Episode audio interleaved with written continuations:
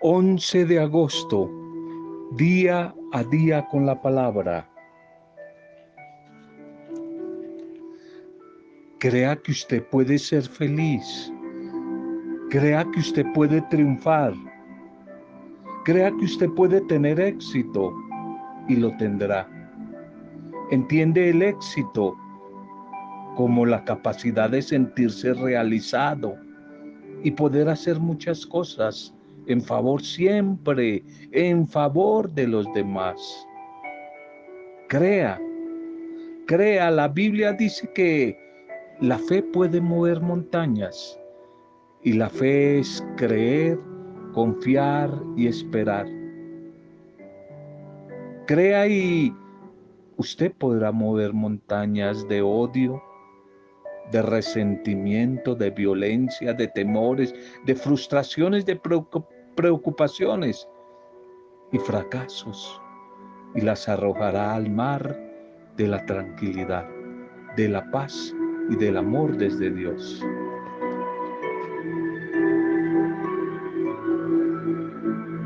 Un saludo fraternal, un saludo cariñoso a cada una de sus vidas a esta hora que la bendición del Señor les sorprenda. Que la bendición del Señor les habite a través de este audio, les visite en el momento que reciban este audio. Salud y bendición para cada una de ustedes, para las diferentes familias, pequeñas comunidades, grupos pastorales, pequeños negocios, a quien le llegue este audio allí desde la distancia, en otros lugares remotos, distantes. Nuestra intercesión por ustedes. Hacemos cercanía a través de la oración. La clave, la oración es el santo y seña, el punto de encuentro. Oramos hoy contigo, pero también oramos hoy por ti. Oramos por las situaciones adversas que puedes estar atravesando. Oramos por tu familia. Oramos unos por otros. Oramos por nuestros países. Oramos por nuestras pequeñas comunidades, grupos, por la iglesia. En fin, intercedemos por todos los que nos han pedido oración. Seguimos orando por la salud de Blanquita, Blanquita, la hermana de Lucilita, seguimos orando por ella, por Georginita, también oramos por ella, por su salud. Seguimos orando por Heiler, por la salud de todos los que de una u otra manera tienen quebranto de, de salud en estos días. Damos gracias al Señor por todos los que hoy están de cumpleaños o celebrando algún tipo de aniversario, les felicitamos y compartimos la bendición del Señor y pedimos a Él que lo mejor de Él, que su amor, que su bondad, que su misericordia les acompañe y les sorprenda en este día. Un feliz día para todos ustedes. Nuestro primer mensaje, conquistando la bendición, conquistando la bendición. Y quisiera a partir de hoy en los dos, tres días siguientes, compartir un texto que me gusta mucho y en días pasados lo estuve de nuevo reflexionando. El relato de la mujer hemorroísa, la mujer hemorroísa allí en el Evangelio de Marcos 5, 25, 34. Marcos 5, 25, 34. Siempre me ha gustado mucho este texto, este relato que describe a una mujer enferma, una mujer excluida, limitada, que ante tantas adversidades no se da por vencida, no se da por vencida, siempre está en pie de lucha, en pie de batalla. Esta mujer, por la ley judía, allí la ley del levirato, del levítico, levítico 15, 19 al 24, ha sido declarada impura, impura por su enfermedad y de hecho excluida de la familia, excluida del templo, y excluida de la sociedad. Ha sido marginada. Ella no puede entrar en contacto con nadie porque quien la toque queda impuro. Y quisiera en estos días compartir como tres claves interesantes o características de esta mujer que me llaman la atención. Hoy la primera. Este texto de Marcos quiere dejar constancia de que esta mujer ha dado la pelea, de que es valiente, de que ha luchado por su enfermedad, buscando la salud, que ha ido de médico en médico, que ha gastado todo lo que tenía lo ha gastado en busca de no solamente enfrentar, sino querer vencer, derrotar la enfermedad. Se ha gastado toda su fortuna. Pero qué triste. Eso también ha pasado en el hoy, sin éxito. No ha visto resultado, no ha visto fruto de todo su dinero, de toda esa búsqueda por la salud. Seguía enferma. Continuaba enferma, nos dice Marcos 5:26 y entonces es ya de último quizás, cuando ella escucha hablar de Jesús, oye hablar de Jesús y decide salir en su búsqueda, decide ir a su encuentro. Anteriormente, quizás hace unos días, unos un mes larguito, el Evangelio se había detenido en este texto en este texto como propuesta de la liturgia hace unos días. Esta mujer busca a Jesús, se quiere detener para escuchar su palabra. Y aquí es donde quisiera proponerles que revisemos tres actitudes fundamentales en la vida de esta mujer que a la final la van a llevar a conquistar la bendición de Jesús a conquistar la bendición de Jesús. Esta mujer emplea una actitud fundamental para eh, darle la cara a la realidad, una realidad adversa, en este caso que es su enfermedad. Y de hecho, luchar para vencer ese obstáculo y seguir viviendo. La primera idea de hoy, esa primera característica de esta mujer o, eh, esta primera herramienta valiente de esta mujer precisamente es eso, la audacia o valentía. Audacia o valentía de esta mujer. Ella que está excluida de la comunidad, se mete en medio de la gente para tocar a Jesús ella que no puede ser tocada, se lanza a tocar al maestro. Tal vez de alguna manera está internamente como desafiando las circunstancias, el paradigma que gobierna la vida de esta sociedad en este tiempo. Ella sabe que corre el riesgo de ser rechazada, pero no le importa audacia y valentía. Ella está malgastando la vida. Bota sangre, tiene flujo de sangre. Y en el mundo bíblico, desde el Antiguo Testamento, la vida está en la sangre. De hecho, si está perdiendo sangre, está perdiendo la vida. Está perdiendo poco a poco la vida. Y por eso quiere ser sanada. Quiere encontrarle sentido a su existencia. Muchas personas a veces no superan la adversidad que están viviendo. Porque cómo cuesta, cómo cuesta romper esquemas, moldes antiguos, paradigmas, actuar de una manera diferente, buscar ayuda en otras partes. Algunos están enfermos por miedo a ser diferentes, a romper con esos estereotipos en los que a veces hemos vivido. A veces nos hemos resignado y nos hemos conformado a seguir enfermos en diferentes áreas de nuestra vida. Y esta mujer hoy nos enseña acá en el Evangelio que para sanarse hay que intentar actuar de una manera diferente a como hemos venido actuando.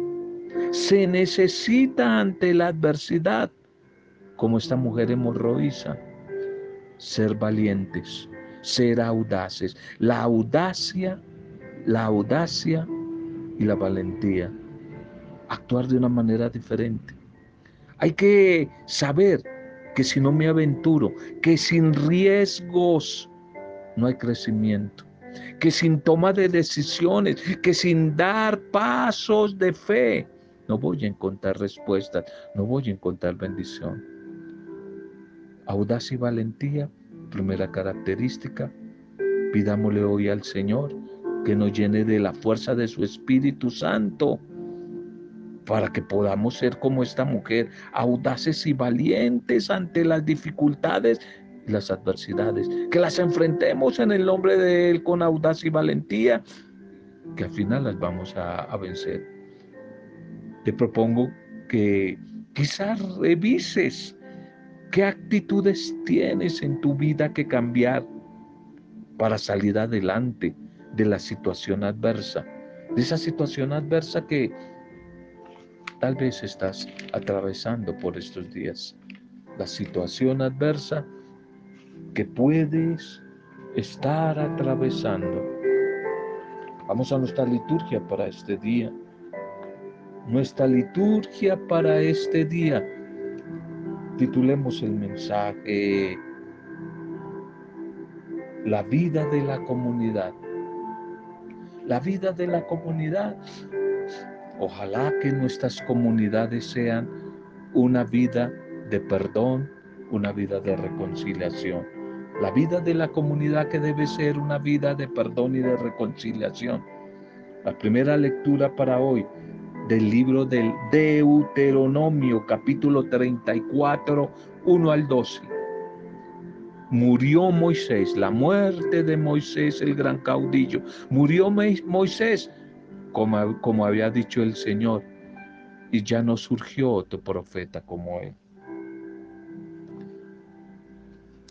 Con el relato de la muerte de este gran profeta, Moisés, Moisés, ya a las puertas de la tierra prometida, lo que más duele, tanto que luchó el pobre Moisés, tanto que fue atacado, y ya a las puertas de la tierra prometida, muere, habiendo llevado a cabo la misión que Dios le había encomendado.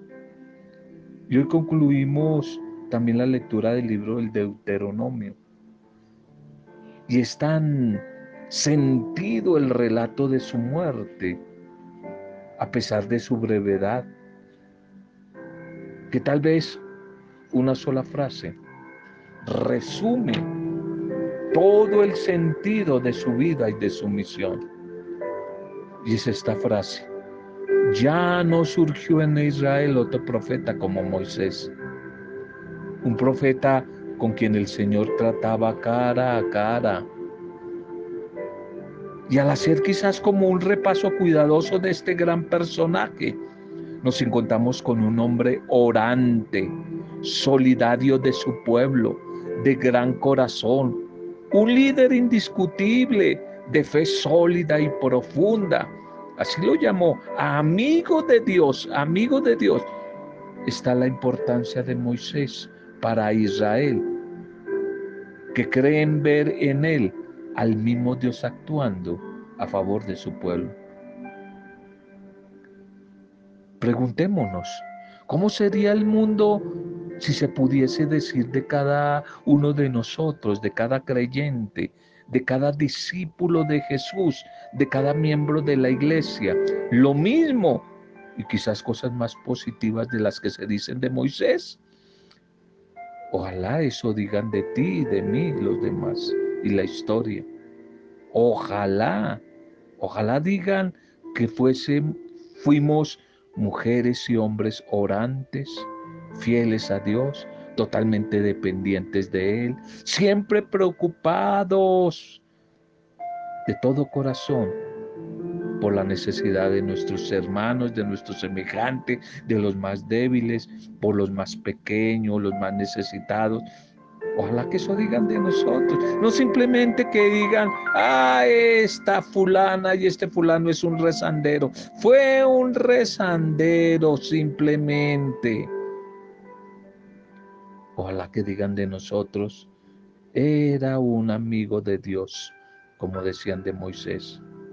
Un amigo de Dios que era capaz de hacer suya las angustias, dolores y sufrimientos de los demás que así el mundo al ver nuestra actitud humilde, desinteresada y de total sumisión a Dios, pueda descubrir que ese es el camino que conduce a la verdadera fraternidad, a la verdadera justicia, a la verdadera, a la verdadera solidaridad. El libro de el Deuteronomio hoy lamenta la muerte de Moisés y se describe la grandeza de este personaje. Que no lo olvides, podía conversar cara a cara con Dios y que fue el gran intercesor, un mediador de los prodigios que el Señor obró para liberar a Israel del dominio esclavizante de los egipcios. La figura de Moisés fue tan importante para el pueblo que no era posible considerar su muerte de modo que su sepultura no fuera recordada por la comunidad. Encontramos cercanamente a veces personas que Dios ha dotado de cualidades maravillosas, cualidades extraordinarias y que pasan por el mundo realizando el encargo específico que Dios les ha encomendado de una forma desinteresada, sencilla, humilde, solidaria. No nos quedamos recordando a la persona en sí misma, sino que reconocemos todo lo que Dios hace a través de ellas. Al ver a ese tipo de personas, recordamos es a Dios. Es a Él a quien damos gracias. De tal manera que es importante siempre valorar a tantas mujeres y hombres que han liderado la vida, han animado la vida de las comunidades, de la iglesia a lo largo de la historia. Y todos con aciertos, pero también con errores como Moisés. Algunos que han sido levantados, elevados a los altares, pero muchos otros en el anonimato, en la discreción del servicio, empujando siempre la causa de Dios y su reino con un trabajo secreto. Yo lo llamo de bambalinas, ahí de bajo perfil cada día. Ojalá que imitemos a esos servidores, a esos colaboradores de Dios y nos pongamos nosotros como ejemplo de ellos a seguir trabajando por la causa, por la causa del reino del Señor. El Evangelio para hoy, el Evangelio para hoy es Mateo 18, 15, 20. Mateo 18, 15, 20. Si te hace caso, has salvado a tu hermano. Si te hace caso, si te escucha y corrige y se vuelve, has salvado salvado a tu hermano. La comunidad de Mateo hoy, esta comunidad que ora, nos quiere mostrar a Jesús que en el camino sigue enseñando a sus discípulos. Y hoy el tema es sobre la corrección fraterna. Cuando alguien en la comunidad se equivoca, ¿qué hay que hacer? Perdonarlo desde una corrección fraterna.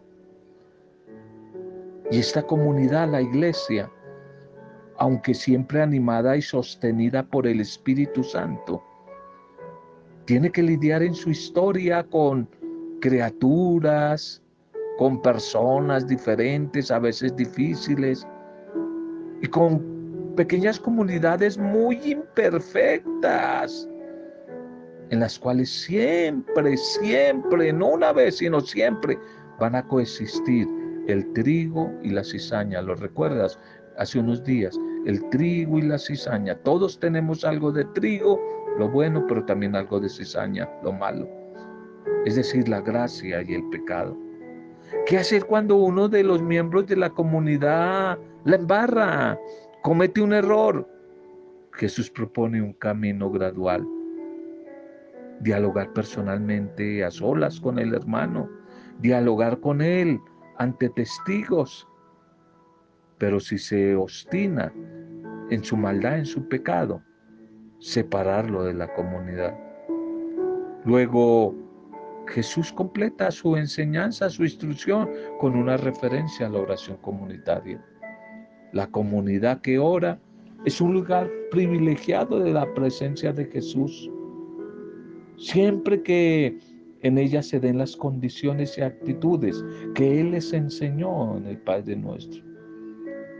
En toda comunidad, en este caso la iglesia, son inevitables los roces, los choques, los conflictos interpersonales, por lo cual siempre va a ser necesario que se esté preparado para enfrentarlos.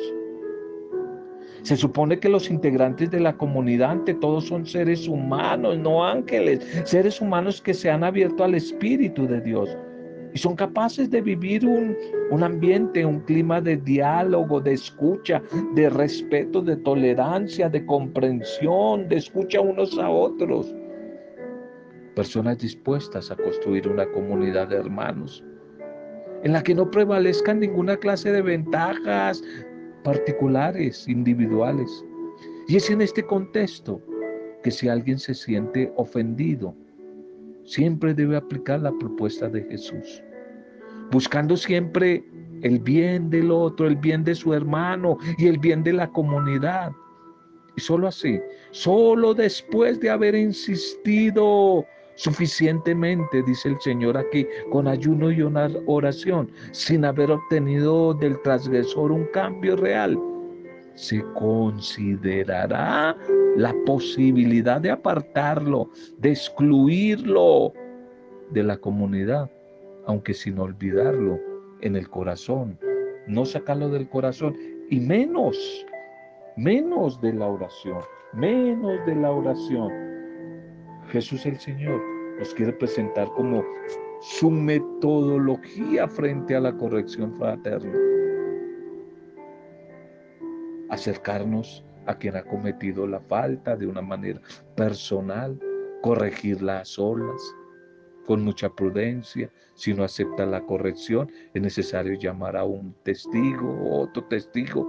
Pero aún así, si no atiende, entonces comunicar a la comunidad quien tiene la potestad de atar o desatar los casos que se le presenten. Es que la vida diaria trae consigo innumerables situaciones de dificultad, de incomprensiones entre los seres humanos, conflictos, malos entendidos en la misma familia de sangre. Problemas, no es fácil. Por eso se debe poner atención, se debe llamar a la atención y aparecen sentimientos de superioridad, a veces de agresividad, de molestia de algún miembro o algunos miembros de esa comunidad. Y son las reacciones a veces primarias de nuestro ser que deben ser tocadas, educadas, corregidas, transformadas. Por eso el Señor nos muestra como un camino de reconciliación cada instancia de este camino va a ser como una oportunidad de solución de conflictos. Pero al final, al final, no es una persona, sino la comunidad entera la que juzgue la actuación del infractor. La comunidad en sí es depositaria de la voluntad del mismo Dios. Preguntémonos hoy, ¿encuentro la corrección fraterna como el mejor camino para solucionar los roces, los choques, los inconvenientes que se presentan en mi familia, en las relaciones con los demás, en la vida comunitaria. quizás podíamos orar desde el pensamiento del Salmo de hoy. El Salmo de hoy, que es el Salmo 65. El Salmo 65, el Salmo de hoy, que tiene como estribillo responso. Bendito sea Dios que me ha devuelto la vida. Y una invitación a aclamar al Señor la tierra entera, a cantar, a tocar en su nombre. Venga todos, vengan a ver las obras de Dios, sus temibles proezas en favor siempre de los hombres. Bendigan pueblos enteros a nuestro Dios. Hagan resonar sus alabanzas. Fieles de Dios, vengan a escuchar. Les contaré lo que el Señor ha hecho conmigo. Este pobre un día gritó, mi boca lo invocó, lo exalzó mi lengua y él escuchó.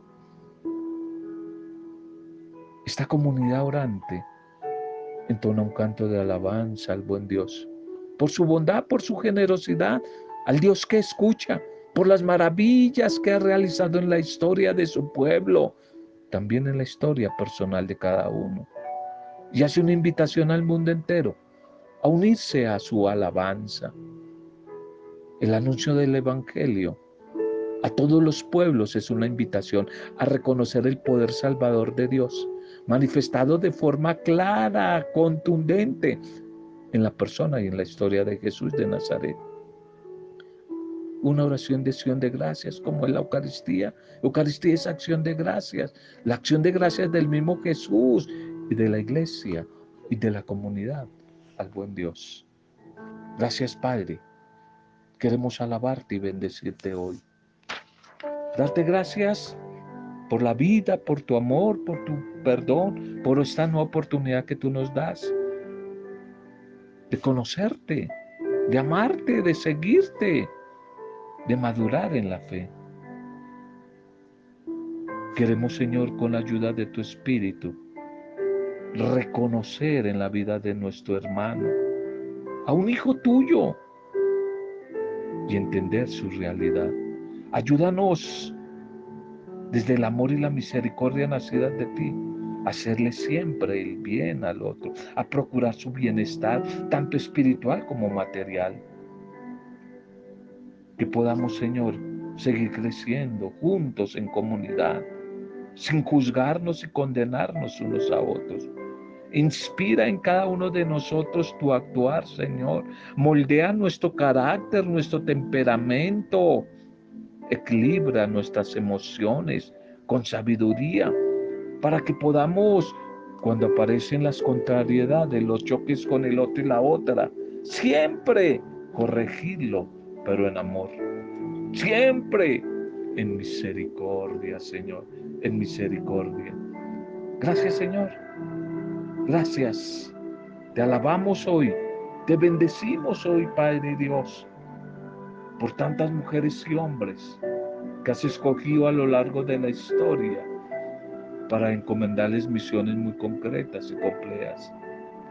Gracias hoy el caso de Moisés en esta primera lectura, un, hombre de un corazón amigo, amigo tuyo, Señor. Gracias porque en Jesús, el gran servidor, el gran amigo, Tú nos has llamado también hoy a nosotros como llamaste a Moisés. Y nos has dotado de bendición, bendiciones, de dones, de carismas. Has bendecido nuestro entorno. Y quieres a través nuestro, como lo hiciste con Moisés, darte a conocer y servir y ayudar a muchas personas que están a nuestro lado.